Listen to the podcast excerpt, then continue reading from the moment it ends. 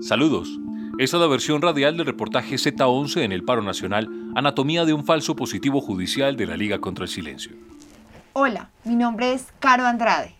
Mi nombre es Jonathan Cortés. Somos periodistas comunitarios del medio Z11 Suba.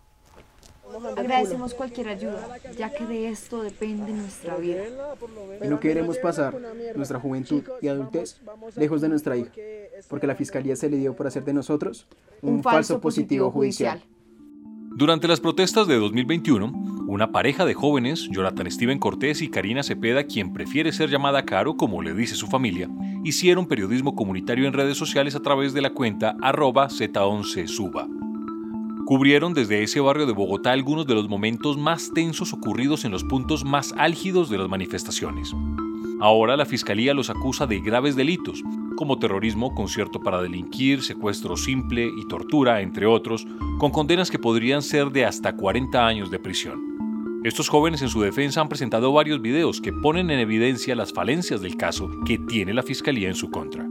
Ellos son solo uno de los casos de procesos que sigue la Fiscalía contra presuntos miembros de la primera línea, aunque ellos no pertenezcan en lo que algunos abogados han llamado la criminalización de la protesta social. Por ejemplo, Eduardo Montealegre, el exfiscal general de la Nación, asegura que el actual fiscal, Francisco Barbosa, ha convertido a la Fiscalía en una policía política. Este es el audio de la imputación de cargos hecha por el ente acusador en contra de Jonathan y. Desde ya, señoría, le solicito sin parte legalidad a la captura del señor Jonathan Steven Cortés Aldán. Finalmente, la captura de, la señora Karina Yurley Cepeda Andrade.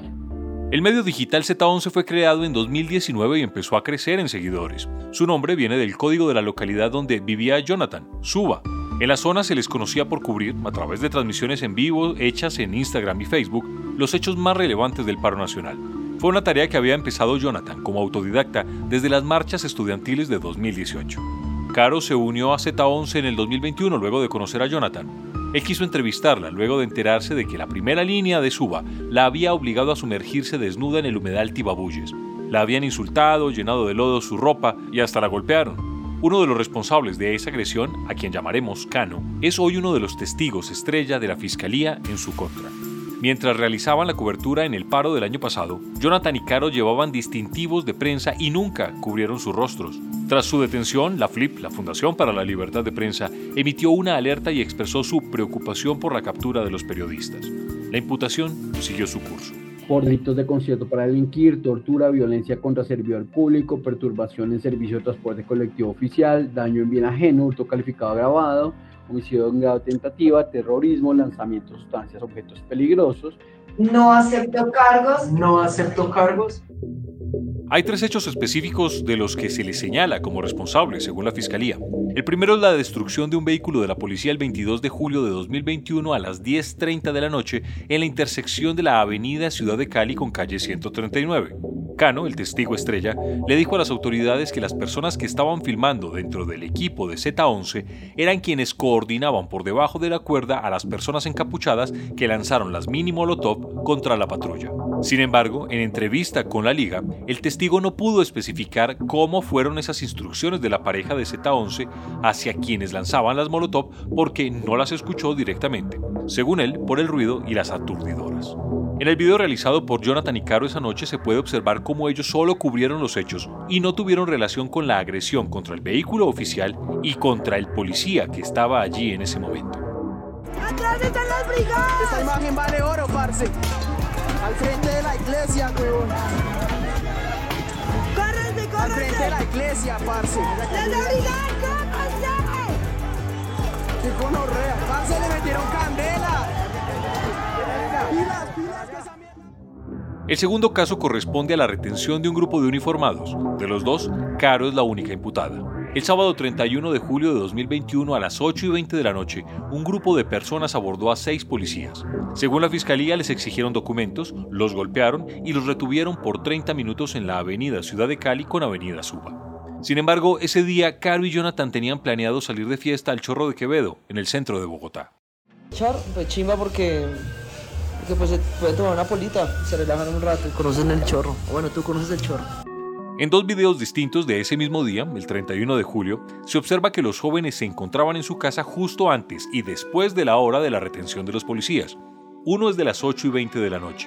El segundo es de las 8 y 55 de la noche, justo la hora exacta en la que estaría terminando la agresión en contra de los uniformados. En el video se ve a Caro hablando de una recolección de fondos. En la que les estaba comentando como una situación muy compleja que estaba pasando una amiga mía. Chicos, eh, ya recogimos la plata y también eh, colocamos la evidencia de que el dinero claramente fue para su causa. Entonces los amo. El tercer caso corresponde a la quema de un bus del SITP el 9 de agosto de 2021 a la 1 y 30 de la tarde en la avenida Ciudad de Cali con 102.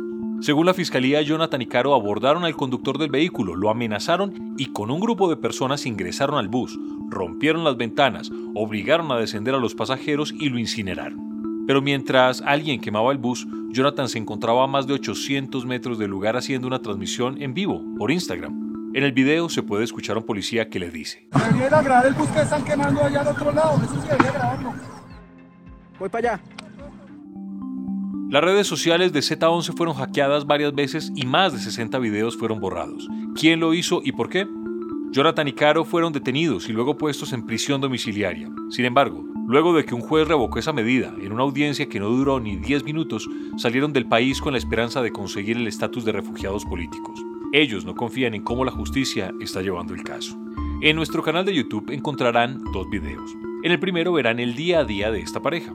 En el segundo, la reconstrucción de los casos y las contrapruebas que Jonathan y Caro tienen. De todo lo que yo soy, tengo que agradecer muchísimo eso a mi familia. Mi familia creo que me ha apoyado demasiado en muchas cosas y que últimamente se han visto muy afectados por el montaje que hemos vivido, que emocionalmente nadie estaba listo para eso. Nadie.